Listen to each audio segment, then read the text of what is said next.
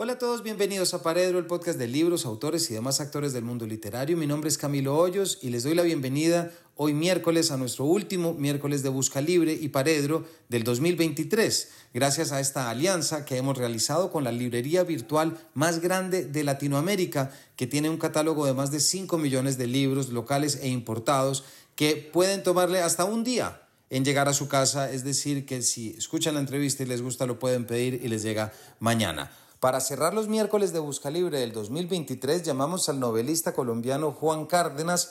Claro que cuando digo novelista también debería decir crítico de arte, curador de arte, gracias a su como nos lo cuenta en el capítulo, extensa experiencia en el mundo artístico, para que nos hablara sobre una novela que estoy seguro que ustedes han escuchado y sobre todo durante las últimas semanas en que aparecen los listados de las mejores novelas del 23 y estoy seguro que se han visto de frente con la novela Peregrino Transparente. Aquí en Paredro también sabemos cómo cerrar los años y traer las sorpresas. Peregrino Transparente es a mi juicio una de las novelas más importantes que se han escrito en los últimos años en Colombia no solamente por su técnica y por su complejidad, sobre la que estaremos hablando hoy, sino porque toca un tema que también en los últimos años ha sido muy acuciante, y es la naturaleza, la representación de la naturaleza y cómo entendemos nuestra naturaleza.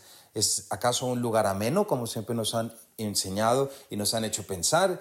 ¿De dónde surge esta noción que todavía nos persigue, y estoy seguro que todos los latinoamericanos así lo entienden, todavía nos persigue esta naturaleza que ha sido tanto tiempo eh, celebrada o visitada por europeos, etc. ¿De dónde surge esta identidad y cómo se llega a ella?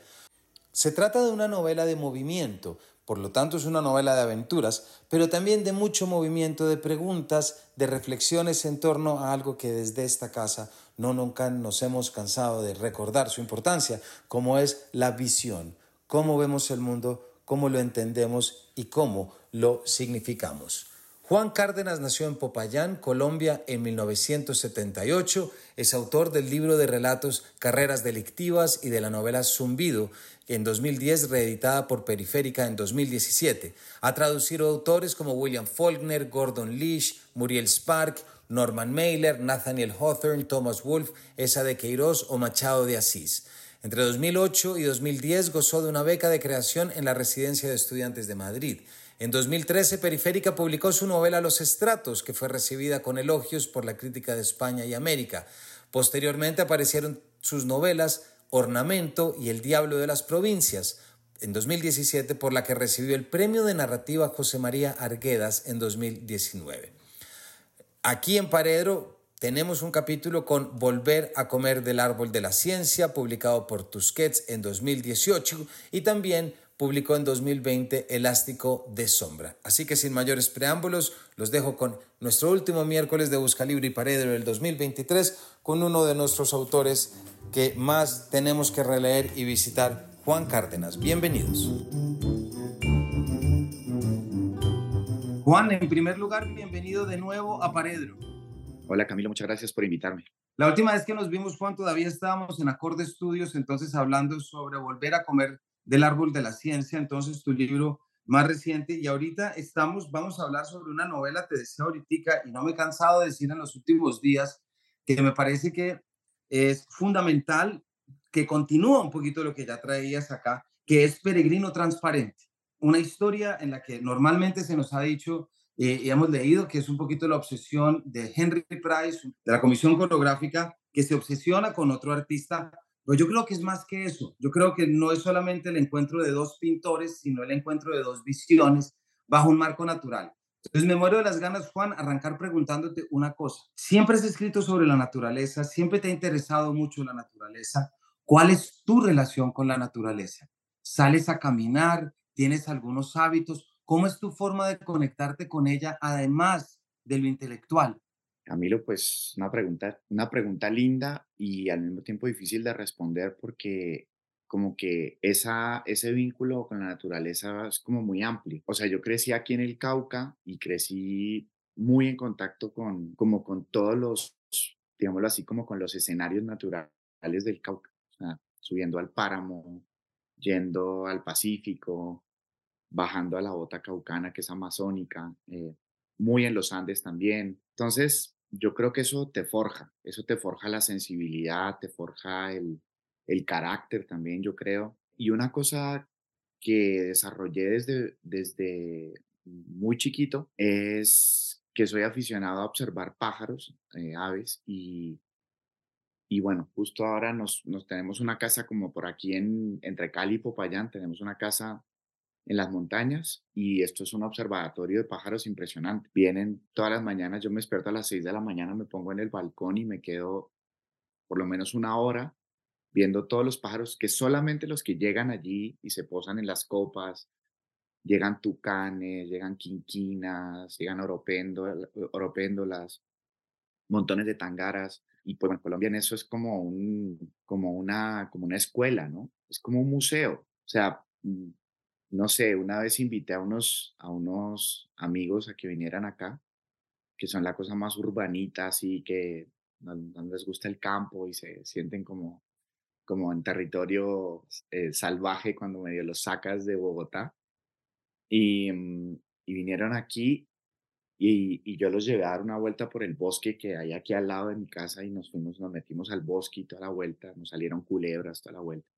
Y, mm, y estos estaban realmente horrorizados. Y entonces yo pensaba, esta gente es capaz de ir a un museo y disfrutarlo, pero esta gente no es capaz de entrar aquí y no es capaz de darse cuenta que esto es como un museo, o mejor que un museo, es un museo vivo y para mí tiene eso, es como sentarse un momentito y mirar los detalles de una raíz, de una, de una flor, de unas mariposas, de un, ver las interacciones, porque para mí se trata justamente de entender, de observar interacciones, de ser capaz de, observar cómo unas especies hablan con otras. Entonces tengo como una cosa medio nerd, como de naturalista aficionado desde siempre y, creo que eso termina reflejándose en todos mis libros. Yo, todos, yo creo que todos, absolutamente todos terminan hablando sobre esto. Y porque yo creo que también es algo muy constitutivo de ser americano.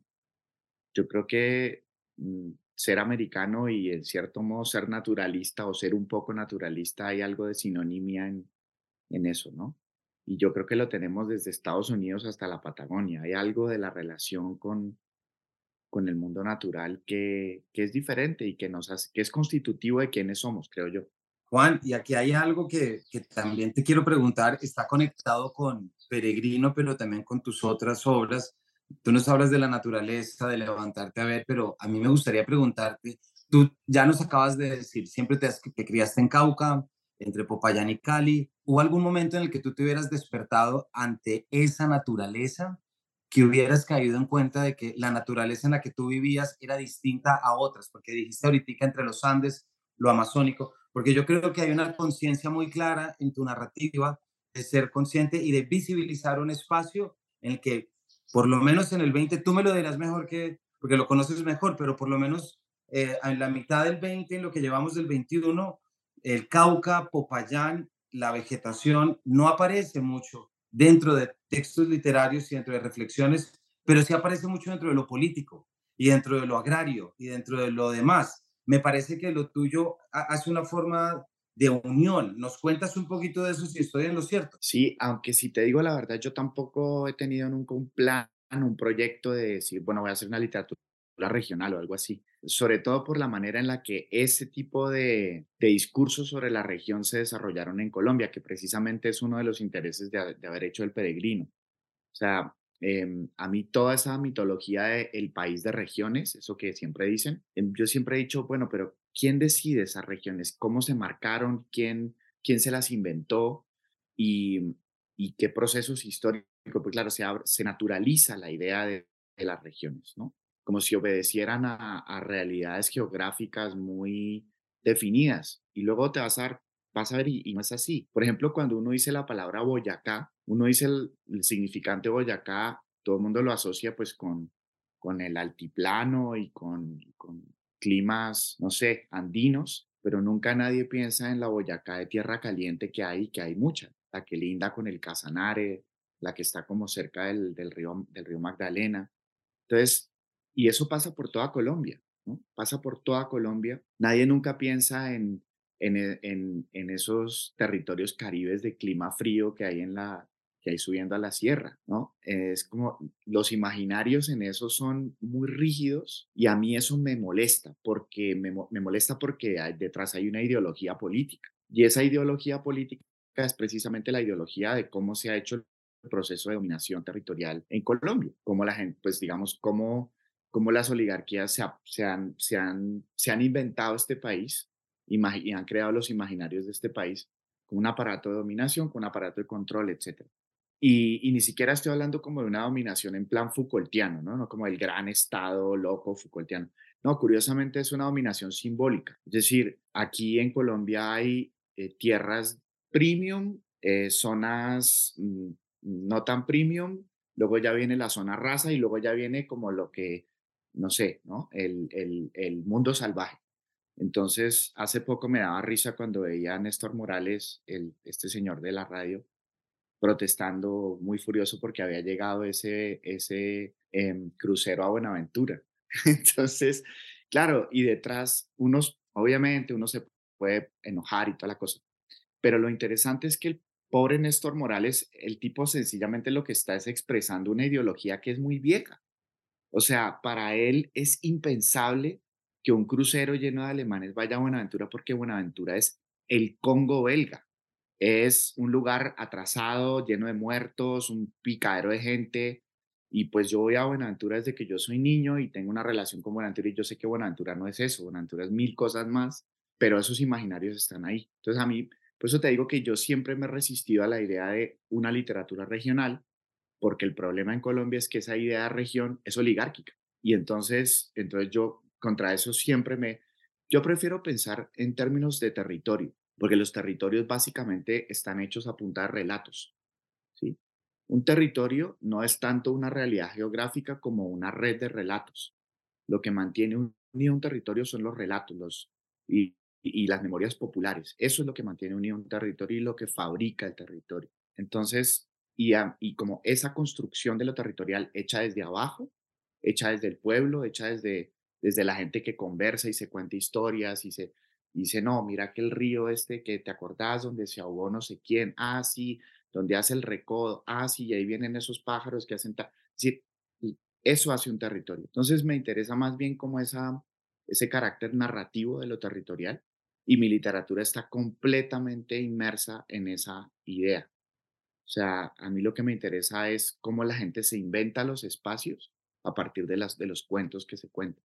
Y, y, entonces yo siempre estoy como pendiente, yo trato de, y claro, eso no es una realidad homogénea, son redes y son entrecruz, se entrecruzan, incluso hay pugnas entre esos relatos y, y, eso es lo que me interesa, me interesa como esa complejidad narrativa. Por ejemplo, yo, claro, yo por mis posiciones políticas que son muy claras, muy abiertas, yo siempre soy muy, muy franco con eso, yo te lo digo, yo, yo no tengo problema en polemizar, en decir, me parece que incluso eso es sano y que hay que hacerlo.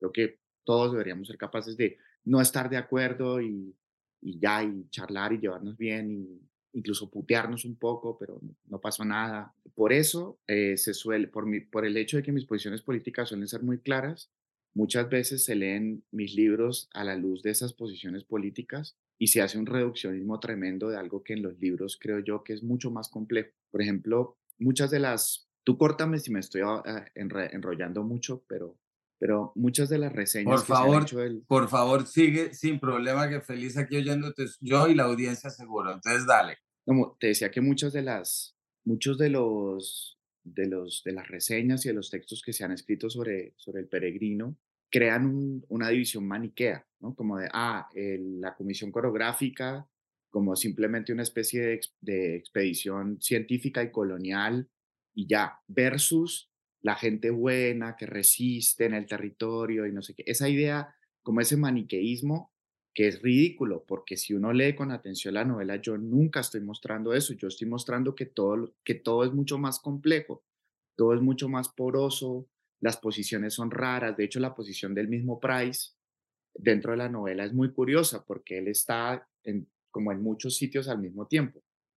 Em, entonces, lo que me interesa es pensar esas posiciones, lo complejas que son esas posiciones, porque yo creo que en últimas es así como vivimos en, sociedades tan complejas como estas. Uno, uno nunca está en el sitio prístino, puro, de donde la, verdad se, manifiesta a sí misma y donde, no sé, ¿no? El, e, e, esa fantasía, que es una fantasía, por, por cierto, muy cachaca, muy cachacocéntrica, muy, muy, muy rola, muy bogotana, muy de, muy de, no, eh, sí, el bueno es ese, la, buena es la señora que está en no sé qué territorio tejiendo, no sé, no, esa señora tiene un hijo que es raspachín de coca y luego la señora tiene otro hijo que es paraco y luego e, es, complejísimo. luego tiene otro que es concejal y pues, es decir, la realidad en Colombia es absolutamente una complejidad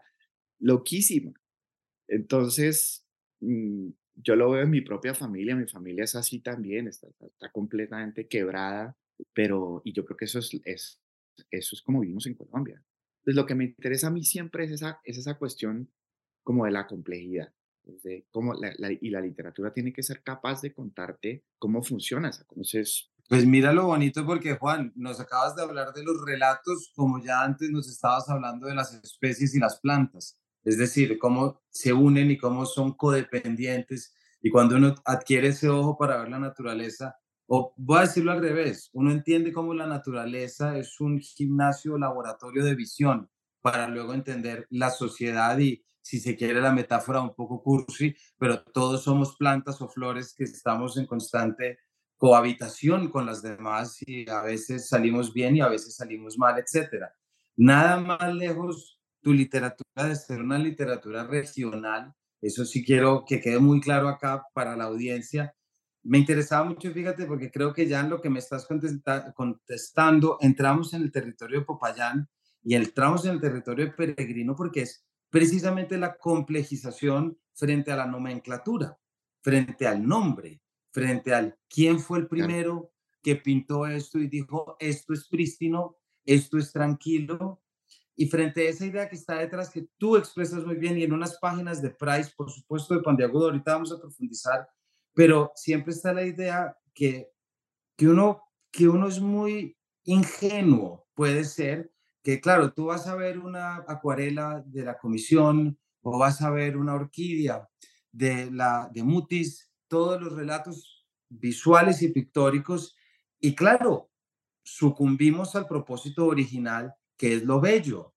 Pero después de esa belleza nos preguntamos, oiga, ¿y esto es gratuito? Es decir, esto se pintó de esta forma porque en realidad el, el, pintor está, o más bien porque está siguiendo una instrucción, porque pues claro, no olvidemos que todos los pintores de la Comisión Coreográfica de 1852, pues todos eran pagos. No podemos olvidar que no es que alguien haya salido a, a, a retratar el mundo desde su ya sea desde su cotidianidad con la, con, con, la vivencia eh, o más bien desde el asombro. Hay un pedazo que a mí me encanta y si quieres por ahí podemos ir entrando, si te parece Juan, y es ese instante en el que la comisión está avanzando, una noche muy difícil y a la mañana siguiente Codazzi los despierta a todos y les dicen, miren, miren, y salen y ven ese amanecer con el Ruiz, con el Tolima y con el Santa Isabel. Yo lo viví en la excursión del colegio, me acuerdo perfecto a las 4 de la mañana levantándome del frío y ver las nieves perpetuas a la luz de la luna, una de las imágenes más impresionantes y más divinas. Impresionante.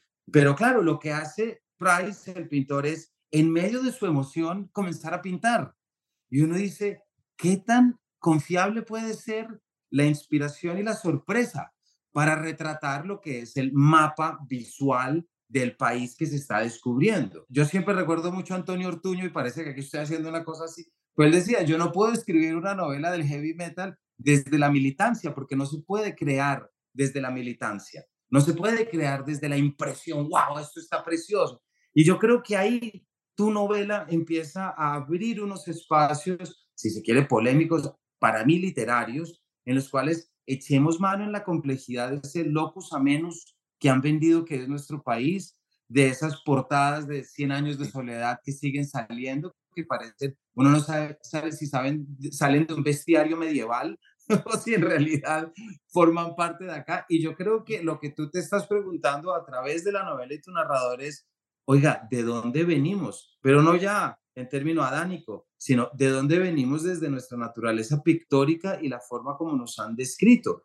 Ya el primero fue Colón, hablando de cíclopes. Tú en la novela también corriges a través de un narrador qué era este cíclope, pero por un lado lo textual es el diario de a bordo y lo segundo, lo pictórico, si se quiere, es la comisión. Y en esos dos ejemplos hay una creación de mundo y tú estás entrando a través de la narrativa, no a través de la tesis, a preguntarte un poquito por esa complejidad. Sí, sí, aparte el libro, mira, el libro tiene como un secreto, digamos, hay, un, hay, un, hay una máquina secreta operando en el libro que es justamente la pregunta por los aparatos de visión, por los artificios, de por los artificios que te permiten ver. Y el siglo XIX en eso es un siglo muy curioso porque pensá que es el siglo en el que se inventan el daguerrotipo, la fotografía. Eh, Daguerre inventa, inventa también, eh, bueno, él, él, abre estos teatros de dioramas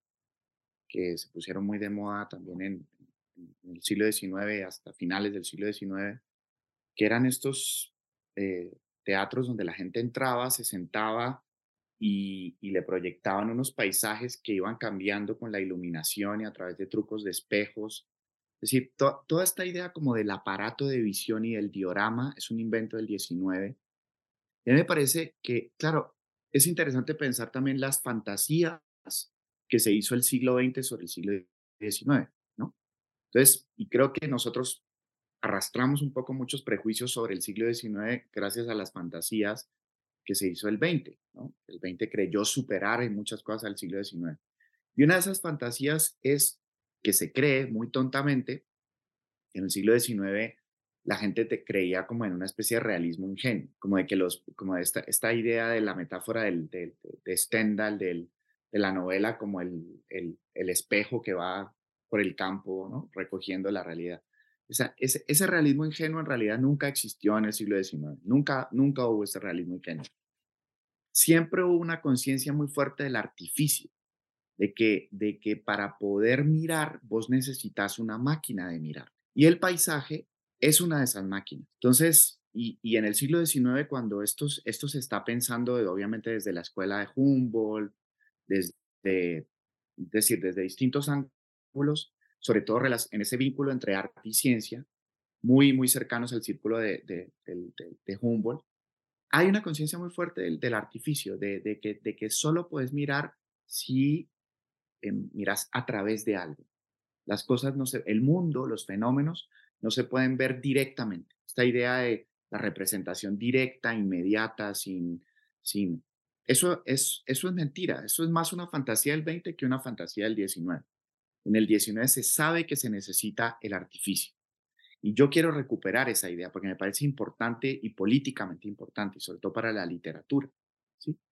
Y en, en, más en los tiempos en los que estamos, donde hay como una especie de fetichismo de la inmediatez, ¿no? De no, si yo te cuento todo desde mi perspectiva eh, o, desde mi sufrimiento o desde, no sé, si descubro que mi índice de subalternidad, no sé, ah, sí, mi abuelita era no sé, una señora indígena que tejía, yo qué sé, que, surcía medias en, yo qué sé. Y entonces a partir de ahí yo hago toda una explotación de la idea de mi abuelita indígena y no sé qué. Hay, una, hay un fetichismo actualmente de esa idea de la experiencia, del, del afecto, como si hubiera una verdad más fundamental en esos afectos inmediatos, en esa cosa que... Y, y, yo realmente me rehuso a entrar en eso porque precisamente me parece neoliberalismo de manual.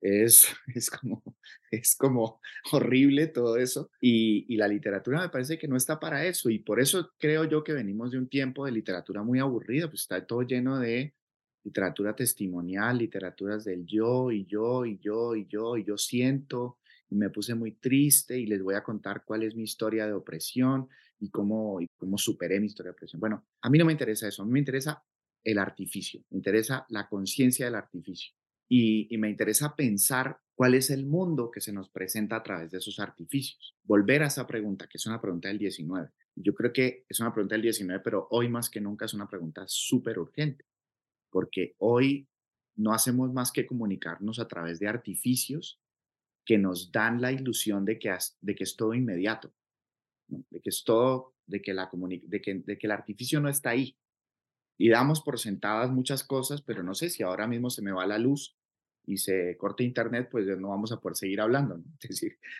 Los aparatos están ahí mediando entre nosotros permanentemente. Entonces yo creo que hay que recuperar esa pregunta por el artificio para pensar en las posibilidades de la literatura hoy.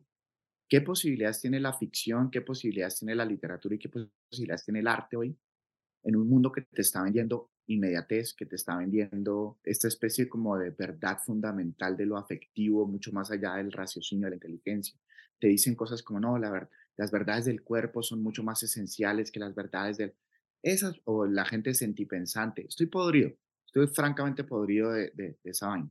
Yo creo que hay que recuperar todo un tema, y esto, y esto obviamente no está reñido con, lo, con los sentimientos, todo lo contrario, no, no, em, o con la sensibilidad, no, no.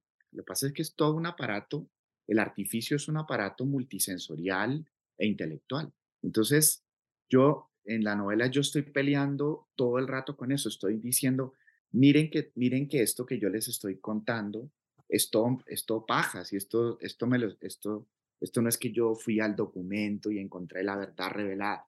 No, yo desde el primer momento te estoy diciendo, mira, esto es una fantasía, esto es mentira, esto es una, es una cosa que yo entre, entre verdades e invenciones, lo voy pegando.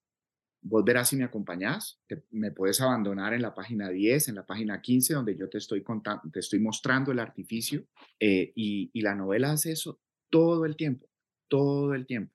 Te está diciendo, mira, esto es fake, esto es falso, esto es una proyección. Hay, un, hay una, quiero, una, aquí hay una frase de la página 49 que tiene mucho que ver con lo que, arranca, con lo que arrancaste diciendo, Juan, que es el momento en el que Price arranca y dice, está, pinta con frenesí, y después sale esta frase, secretamente avergonzado y por eso mismo incapaz de admitir que aquella investigación frenética ha sido motivada por su encuentro con el misterioso pintor de iglesias, Price, o mejor con una paradoja, la verdadera pintura solo capta lo invisible, aquello que no se ve, pero se huele y se saborea, en una imagen. Todo eso que queda afuera sin salirse nunca de los límites del cuadro y para lo cual los órganos de la visión se muestran insuficientes.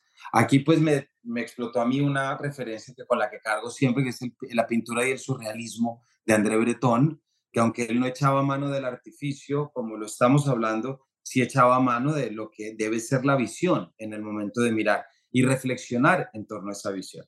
Y con eso quiero irnos al comienzo para que la audiencia que no haya leído aún esta novela y que después de esta entrevista va a salir feliz a comprarla, quiero arrancar por donde tú arrancas frente a esto que también dices, Juan, de los sentipensantes. Y es que, claro que las emociones son importantes, claro que tenemos que estar en contacto, claro que tenemos que tener una educación sentimental, pero no solamente una educación sentimental. Y ahí es donde caemos un poco en una complacencia de que solamente tengo que sentir. ¿Y de qué te importa sentir si no sabes para qué es ese sentimiento o de dónde viene ese No te sirve de nada. Es decir, quedamos en un buenismo horrible, que es en el que yo estoy de acuerdo contigo un poco, que nos está pasando ahorita. Y una cuña muy rápido, si a alguien le interesa este tema, no sé si tú lo has leído, Patricio Pron acaba de publicar un artículo, creo que en el diario, precisamente sobre esto, y precisamente es muy bueno cuestionándose eso del trauma y de que como ahorita ya estamos escribiendo literatura de trauma, es como que solamente, sí, eso está bien, pero requerimos de la novela. Y eso es lo que yo siento que tú traes y, lo celebro mucho porque es volver al artificio novelesco para poder hacernos unas preguntas en unos lenguajes que no tienen que ver con el lado de acá del trauma, sino que tienen que ver del lado de allá, de la significación, de cómo los sentidos entran y se pugnan y nos damos cuenta que nada es tan fácil como nos dicen, sienta la flor. Hombre, eso, eso, no es, si, si, caemos en discursos facilistas, pues no vamos a quedar en nada, ¿cierto? El inicio, y quisiera arrancar a ver si seguimos por ahí, el inicio de tu novela, en, en estos días he dejado que mi cabeza se pierda en una fantasía irresponsable, sin ningún propósito intelectual. Y ahí, ¡pum!, arranca esto en el que hay una declaración de intenciones muy claras. Hay una referencia a la peregrinación de Alfa de Manuel Ancísar, por supuesto, pero luego tenemos este narrador, Juan, no sé si eres tú, no sé si es otro, que nos dice cosas como Colombia es solo un pequeño capítulo de la truculenta historia de capitalismo, pero luego puede haber estas cuestiones y se cierran esos primeros cuatro párrafos, esa primera sección cita de una manera preciosa, me parece. Una dulce antorcha ilumina las paredes interiores de la caverna donde se pintan mis imágenes. Ya te voy dar la palabra que es que puedo seguir para luego en la página 61 hacerse la pregunta, ¿de dónde salen estas cosas? ¿Quién me las dicta? ¿Acaso tengo yo también, como el capitán Fne, una calavera puesta encima de la cabeza que, como un sombrerero viviente hecho de huesos, sabe hablar y me dice al oído? Todas estas historias sonámbulas, todas estas imágenes que huyen despavoridas, vaya a saber de qué caverna. Tu comienzo arranca con una lectura textual para pasar a la lectura de la imaginación y la lectura de la naturaleza. Y ahí yo soy un lector fan. Sí, y mm, no, pues ahí hay un montón de cosas, ¿no? Pero yo creo que, a ver, retomando un poco el hilo de lo que te estaba diciendo, el, a mí me gusta la idea desde muy pronto en el libro de estos son los materiales con los que yo estoy construyendo esta fantasía, pero por otro lado, yo también me estoy jugando, yo también estoy jugando un juego arriesgado en el sentido de que efectivamente esa ignorancia es real. Yo no sé tampoco muy bien para dónde iban las cosas. Había una dirección en el sentido de que yo sé que yo sabía que Price, como que lo digo en las primeras líneas, yo sabía que Price estaba persiguiendo a Pandiguando. Nada más.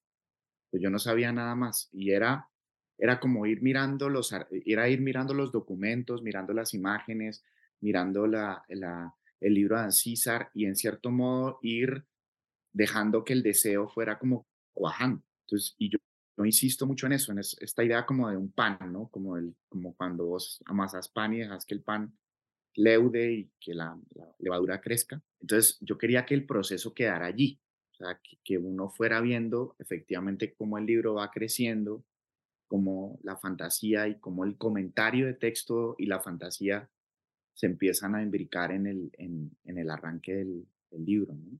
Ahora se me fue la paloma otra cosa que te, que te quería decir, así que... Por favor, adelante, no te preocupes porque también de esto forma parte de la peregrinación, en verdad, porque es una novela en la que dispara y eso es algo que a mí personalmente, por eso la recomiendo tanto, porque es una novela que tiene un claro vector, pero que ese vector se permea constantemente con otros intereses, con otras narrativas, para también decirnos eso, no hay una sola historia, porque frente a la idea, por eso te decía, esta novela se habla mucho y bueno, y desde la contraportada, eh, algo se puede decir que es esta obsesión que tiene Price, pero esa no es la obsesión de Price con Pandiguando, que es este pintor que luego sabemos que es indígena y que precisamente por eso es un guachi, un juego también de palabras que dentro de la novela se, se explica, pero yo creo que no es solamente la obsesión con un pintor, con un acuarelista, sino es la íntima reflexión de alguien contratado para una labor y que se le empiezan a ocurrir cosas como diciendo, ¿dónde,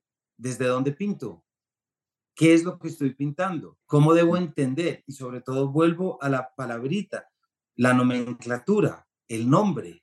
¿Cómo se va a nombrar esto de aquí en adelante? Y para eso, Juan, si te parece que podamos seguir por acá, no sé qué quieras decir esto, algo de acá, hay un componente muy grande en tu novela de acuarelas del siglo XIX. Eso también me da la oportunidad de preguntarte porque tú tienes una relación con el arte también muy profunda, no solamente a nivel de que te gusta, sino que te dedicas. Hace poco nos encontramos en Quito, en el que tú vas a ser el curador también de unas eh, exposiciones. Ya te vimos en la Biblioteca Nacional hace un par de años con la exposición de la María, por ejemplo, temas muy afines. ¿Por qué no nos cuentas un poquito cómo la acuarela, por ejemplo, te ha abierto una visión, una lectura que has complementado con lo literario y textual? o algo parecido. Es que, fíjate que yo creo, yo, yo tengo la sensación, y obviamente esto puede ser pura, pura ignorancia o falta de conexión con los espacios donde se puedan haber dado estas conversaciones, pero yo tengo la sensación de que se produjo desde los años 80 un empobrecimiento paulatino de la conversación literaria en Colombia. Yo tengo esa impresión, sobre todo cuando uno mira las publicaciones, no sé, las revistas, de qué se está hablando en las revistas literarias o en los, en los suplementos o en, los espacios, digamos, habitualmente es para la literatura. Finales de los años 80 en adelante se produjo como un, un, empobrecimiento de la conversación. Probablemente también por, porque se agudizó el conflicto armado, porque, en fin, no sé, miles de fenómenos que pueden explicar esto. también fenómenos asociados a la circulación de los libros, de la industria editorial. Pero yo creo que la literatura en Colombia en general y la conversación sobre literatura en Colombia en general, y yo por eso te agradezco mucho que me invites a, a Paredro, porque es uno de los pocos espacios donde todavía se habla de literatura, y, y eso me parece de puta madre, entonces buenísimo. Pero se fue empobreciendo tanto y todo se volvió muy sujeto a una lógica corporativa, con una lógica de quiero, quiero romperla, quiero ser el superautor que vende mucho, quiero como que la ficción comercial se volvió muy determinante en Colombia y la conversación generalmente está más cerca del periodismo light que de la literatura. Eso no pasa en el arte contemporáneo o en las artes en Colombia. Entonces yo desde, yo, yo tengo un vínculo con el arte, pues yo fui crítico de arte varios años en, en España, trabajé en la galería, he estado siempre muy vinculado al arte contemporáneo. He trabajado, no sé, he hecho curadurías, he estado como siempre escribiendo casi siempre, pero en fin, el vínculo es amplio, profundo y, y sobre todo tiene que ver con observar procesos de los artistas, observar cómo trabajan los artistas, cómo piensan, cómo investigan.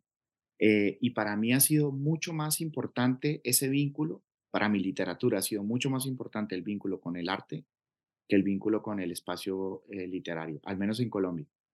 Yo, o sea, yo, yo tengo muchos amigos escritores en Colombia, pero pero yo siempre he sentido que mi espacio natural aquí, donde yo hablo y yo siento que no, donde yo siento que lo que yo digo no cae en saco roto, es en el arte contemporáneo. Yo, yo con los artistas tengo un diálogo y una manera de trabajar y una manera de, pensar mucho más afín eh, y yo creo que eso se nota. Ahora, si, si, si te fijas bien, en este libro, pues yo estoy recogiendo también una tradición de discusiones del arte contemporáneo colombiano pues ahí está la obra de José Alejandro Restrepo, de quien yo ya he hablado en otros, en otros libros, en, en otros lugares.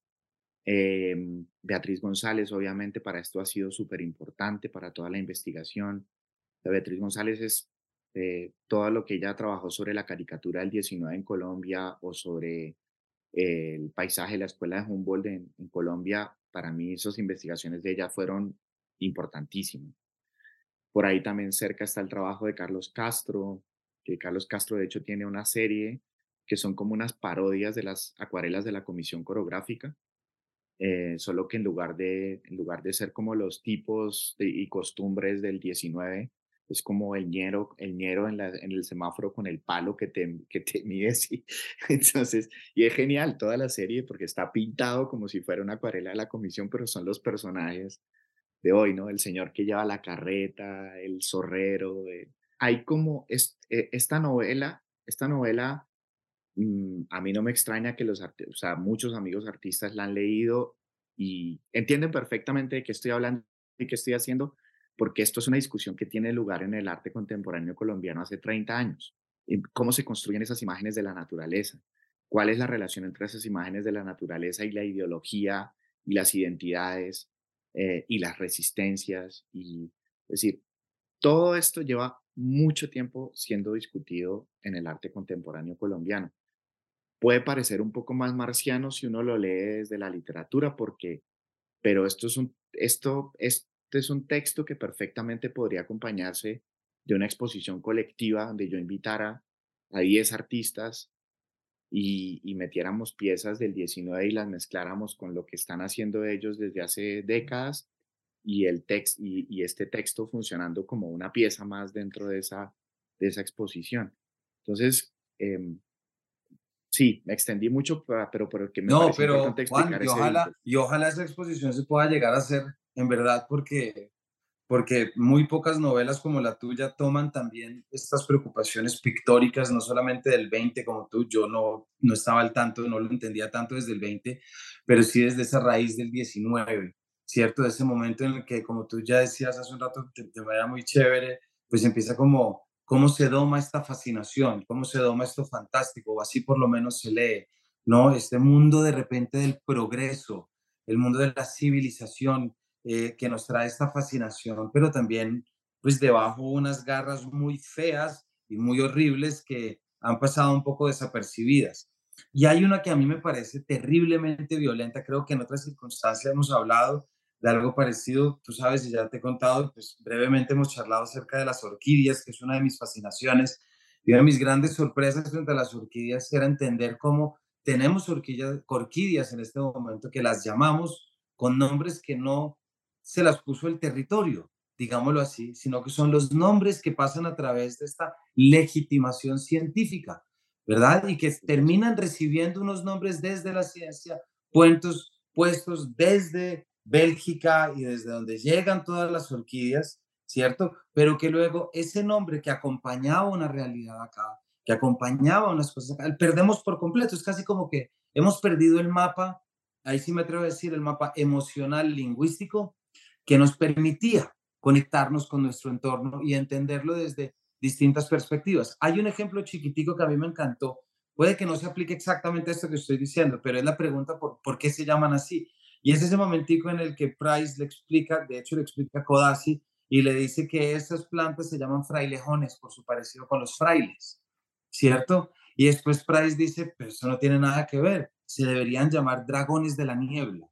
Que claro, que la figura del dragón nos remita, tal, pero es la pregunta de por qué esto se llama así y no se pudo llamar de otro nombre. Y ahí hay unas tensiones, unas políticas, unos poderes lingüísticos, por supuesto, que vale la pena polemizar si se quiere poner esos términos, pero sobre todo hay que conocer y, echar la vista atrás. Sí, es que, es que, a ver, mm, cuando uno dice que es marxista, la gente se imagina pues a un viejo pedorro del Partido Comunista de estos así como, pero, pero, pero, pero eso obviamente obedece también a, caricaturas y todo, pero, pero más allá de eso, eh, es perder de vista que la descripción de, sobre todo del concepto de mercancía que hace Marx en, el primer libro del Capital, es increíblemente operativo para entender estas cosas. Porque, a ver, lo que vos estás diciendo de los nombres, ¿qué es? ¿Quién se inventa la ciencia moderna de los nombres y las taxonomías? Se las inventa Linneo, que es este naturalista sueco muy famoso. Bueno, imagínate qué concepción de la biología tenés que tener vos para decir, no, de lo que se trata es de taxonomizar cada especie. Eso es un inventario y eso está completamente ligado a la historia del imperialismo europeo. Es decir, están descubriendo eh, eh, o, invadiendo o colonizando montones de zonas del sur global y obviamente se necesita una ciencia que te permita taxonomizar y nombrar e inventariar absolutamente todo lo que vas encontrando en esos lugares para poder explotarlo. Es decir, es, eh, claramente hay una, hay una conexión entre la biología allí y, el desarrollo de esa, de esa fase del capitalismo. Ahora, ¿por qué menciono a Marx? Menciono a Marx porque mm, en este libro y en muchos otros de mis libros hay como un... Hay, a mí me interesa mucho la noción de fetichismo de la mercancía que desarrolla Marx, que es una de las nociones, digamos, eh, de esto se ha hablado muchísimo a lo largo de todo el siglo XX, desde distintos lugares, pero a mí me parece que allí, allí Marx dio como con un secreto que todavía no acabamos de, entender y de revelar, que es el fondo oscuramente religioso de la noción de mercancía. Marx, Marx habla de eso en, en, ese famoso capítulo, y, y, vos ponete a pensar en esto, ¿no? Aparte de este ejemplo que te di de la, del, del lineo y de la taxonomía, ponete a pensar en lo que fue la expedición botánica. Decime si esas láminas de la colección, de, la, de, la, de la expedición botánica que se arman desde, la, desde Mariquita con esos talleres de artistas, que eso es otro proyecto absolutamente maravilloso, increíble. Esas vainas, cuando uno, yo me fui al, al, al, Jardín Botánico de Madrid a ver los originales y entré allí y me, los, los, vi, las, directamente las, las láminas, y eso es un, eso es un catálogo de joyas. Eso es como Swarovski, esa vaina es como ver huevos de Fabergé, eso es como un, eso es, eso es los albores del fetichismo de la mercancía. ¿Y qué es lo que dice Marx en el fetichismo de la mercancía? Dice, la magia loca está, dice Marx, en que los objetos empiezan a ser tratados como seres vivos y los seres vivos empiezan a ser tratados como objetos, dice Marx allí. Y eso me parece que es una de las claves más locas de cómo está funcionando. Creo que no hemos salido de ese ciclo histórico. Es decir, mm, la, la manera en la que nuestro mundo de objetos alrededor nuestro, de objetos cotidianos, el teléfono, cualquier cosa, lo que te rodea, está condicionado por esa, por esa relación ontológica que la mercancía impuso en, todas las cosas. Entonces, vos fíjate que además 1850, que es el año en, en que empieza la novela, ese, esos años son cruciales.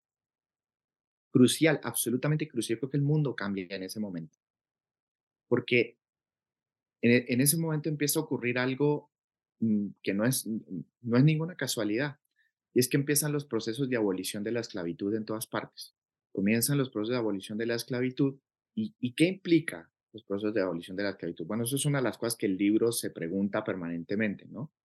¿Qué, qué, qué le pasa a unos, a unos seres que son, son considerados propiedad de otros, de otros humanos, entre esa vaina, que ahora nos parece loquísimo. Pero bueno, ¿qué les pasa a esos cuerpos, a esas vidas, a esos seres humanos cuando se les quita esa condición y entonces se les dice, bueno, ahora ustedes ya no son esclavos, ustedes ahora son libres, libres entre comillas, pero sencillamente porque están cambiando todas las estructuras, las relaciones de trabajo, y esas estructuras y esas relaciones de trabajo también están cambiando la relación con la naturaleza, con el mundo, con la visión. Entonces, por eso, por eso el libro, el libro se centra ahí, porque ese es como un momento absolutamente clave donde yo creo que se cruzaron muchos umbrales, que son umbrales metafísicos, ontológicos, digamos, que cambiaron nuestra relación con la materia, con el cuerpo, con el, con el dinero, y yo creo que ese ciclo histórico no se ha cumplido. Yo creo que seguimos en cierto modo adentro de ese ciclo histórico. Por eso es mi obsesión con, con todo esto. Por eso es que, y, bueno, y está completamente ligado a lo que tú estás diciendo, ¿no? Esta, de esta política de los nombres. Bueno, quien nombra es el que se arroga el derecho de controlar las cosas, ¿no? El que nombra tiene, tiene propiedad, tiene derechos de propiedad. Y deja también su sello porque en el nombre de la planta descubierta queda el suyo propio. Y uno dice, oiga, pero ¿y cuándo es suyo? ¿Y en qué momento terminó siendo suyo? Solamente por haberlo visto, cuando también eso es un artificio, porque también nos lleva a preguntarnos qué es descubrir. Descubrir es que, ¿acaso descubrir es publicar? Porque entonces las comunidades indígenas o los territorios que ya vivían con eso normal, que es el, es el eterno chiste de Lelutier, de cuando llegan y dicen, nos descubrieron, por fin nos descubrieron, ¿cierto? En, esa, en la en la balada de don Rodrigo Díaz, el adelantado, ¿verdad? Que, ay, por fortuna ya nos descubrieron y ya podemos estar bien. Entonces, ay, ya descubrieron esta orquídea, entonces ya la podemos, siempre la palabra como ese instrumento de poder meter dentro de la cotidianidad. Juan, se nos acaba el tiempo, pero es que hay una, hay una que a mí me interesa mucho preguntarte, tiene que ver con ese momento tan gracioso, por supuesto, no sé qué tanto para Price, pero para uno sigue siéndolo, y es ese gran mito de que Don Quijote está enterrado en Popayán, ¿verdad? Que también es, y Belisario escribió sobre esto, tiene un texto, en fin. es algo muy grande, digamos, desde, porque es que hay, mucho coraje de decir, no, está enterrado es acá porque quiso venirse a vivir acá. Pero lo interesante, lo interesante es que cuando Price empieza a, a, preguntarse sobre esto, tú botas una palabra que me parece, un término que me parece que es muy potente, es el término alegoría, ¿cierto?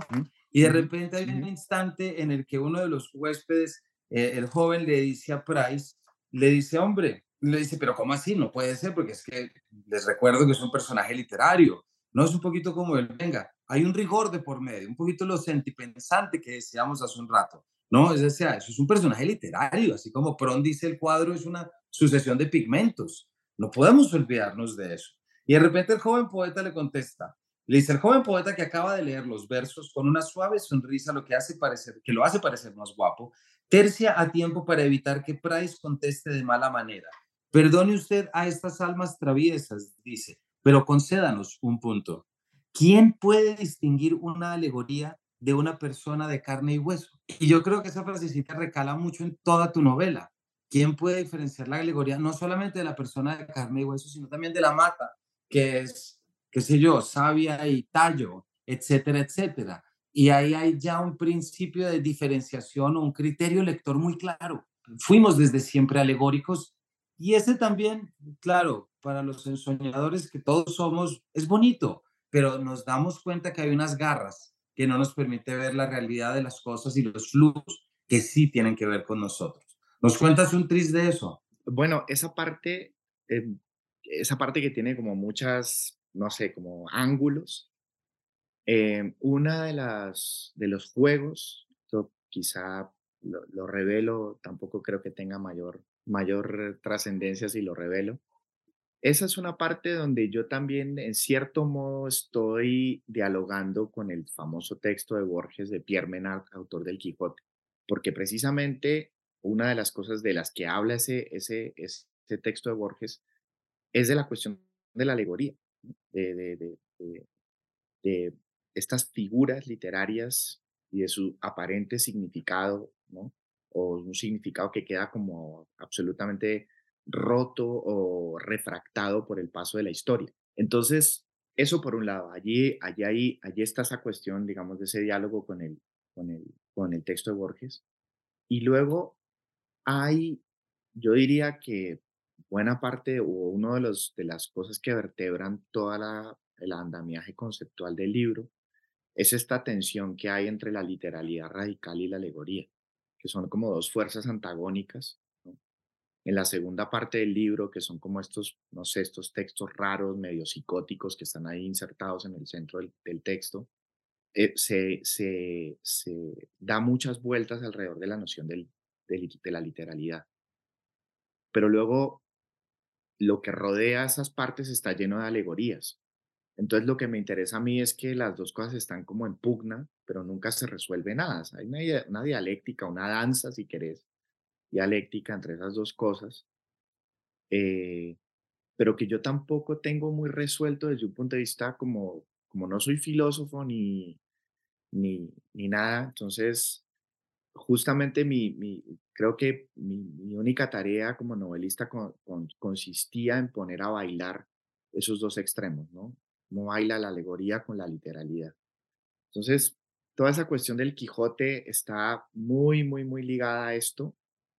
Em, yo creo que, y aquí, mira, para, para terminar, me gustaría hacer una cosa que parece que no tiene nada que ver, pero en una época donde yo creo que, no sé, a mí me, a mí me preocupa en cierto modo esta especie de, de gran atracción que surge entre los escritores latinoamericanos por romperla en Estados Unidos o en el mundo anglosajón y que en el mundo anglosajón te paren bolas y que seas, no sé, que salgas en el New York Times y no sé qué. Em, y, y, ya el colmo de los colmos es esta cosa como de, no, entonces ya directamente escribo en inglés y no sé qué, y entonces me salto como el intermedio. Y, y eso en cierto modo da para sociedades colonizadas como la nuestra la impresión de que escribir en español es como atrasado, como que escribir en español es algo como, bueno, sí, es una, una lengua, una lengua que no tiene mucho, mucho peso eh, ni mucho futuro. Yo creo todo lo contrario, que, si hay, que si hay una lengua que tiene futuro y que si una lengua que te permite pensar futuros en un sentido muy político, es la nuestra. A mí me parece re importante escribir en español y estar completamente ligado a la lengua en la que escribió Cervantes, que es el papá de la novela, ¿sí? Y, y seguir haciendo novelas en una lógica cervantina y en la lengua de Cervantes, me parece que es una operación política con futuro y que abre futuros. Eso, eso también me parecía como chévere decirlo, porque es como, yo creo que hay, hay que seguir escribiendo en español y hay que encontrarle los futuros y las líneas de fuga futuristas al español. No sé, escribir en inglés para luego escribir novelas como Henry James o, como en moldes de modernismo ya caduco de la tradición anglosajona me parece ridículo. Me parece ridículo. Me parece ridículo. Me parece que la vanguardia está en escribir en español. escribir en inglés me parece una cosa colonizada, es como dolarizar la literatura. Juan, se nos acaba el tiempo, pero te quiero agradecer. Este capítulo fue más largo de lo normal porque pues hay, que, hay, que atender siempre a los llamados propios de las novelas ¿no? y de los entrevistados para poder saber. Te quiero agradecer. Con este cerramos, este es nuestro último miércoles eh, de Busca Libre y Paredro. Eh, para nuestra audiencia, hemos estado hablando de Peregrino Transparente de Juan Cárdenas, nuestro invitado de hoy, publicado en enero del 23 por la editorial Periférica, una novela que desde acá recomendamos y que si todavía no tiene que regalar en esta Navidad y si todavía no tiene que leer en estas vacaciones, pues no lo piense más, porque creo que ya tiene eh, su tema y sobre todo porque es, Juan, y aquí lo quiero decir, es la forma como puedes llevar una temática que en principio suena muy compleja y muy alejada de nuestra realidad y que parece que son estos temas de los que, uy, no, que nos vamos a poner a pensar en eso, eso nos esfuerza mucho. Claro, si nos vamos a poner a leer textos de la época, te podría decir que sí, pero lo que hace la novela y lo que hace tu novela es precisamente actualizar, ya no lo dijiste tú, pero traer discusiones de antaño para poder volver a remojarlas con el agua de ahora, ¿cierto? Porque el agua de ahora es la que nos permite unos brotes y unas cosas que nos hace pensar y esta novela hace eso, nos pone a pensar a través de una cadencia y un estilo y una narrativa que no la van a poder dejar quietas y van a tener que hacer relecturas no por dificultad, sino porque es la palabra bien mezclada con el término. Entonces, eh, para aquellos que todavía no saben, pues ya lo saben. Peregrino Transparente de Juan Cárdenas. Juan, y a ti muchísimas gracias por habernos acompañado. Esta es una entrevista que llevamos días intentando hacer, pero que llegó por fortuna a buen puerto y te agradezco mucho el tiempo, la generosidad y todo lo demás para hablarnos de esta novela. No, Camilo, gracias a vos. Y sí, recordarle a los lectores que a pesar de toda la carreta que eché aquí, es una novela de aventuras. Pasan 80 millones de cosas. Es, es, yo traté de que fuera lo más, eso, como chispeante la novela. Y yo creo que al final la novela es muy divertida. Te lo, te lo pasas bien, es, es una aventura y, y está bueno, no sé de mucho movimiento, de mucho humor también, porque no es exime, y eso es lo que hace, en verdad, que sea una novela, es de lo que tanto nos gusta traer acá y recomendar. Así que Juan, muchas gracias, esta es tu casa, nos volveremos a ver por acá en el 2024 o cuando haya, y a todos ustedes nos volvemos a encontrar el miércoles 17 de enero. Eh, por lo pronto les deseamos una feliz Navidad, que coman muchos buñuelos y coman mucha natilla, porque también de eso se trata esta época. Así que gracias por habernos acompañado y nos vemos en una próxima edición de este Paredro.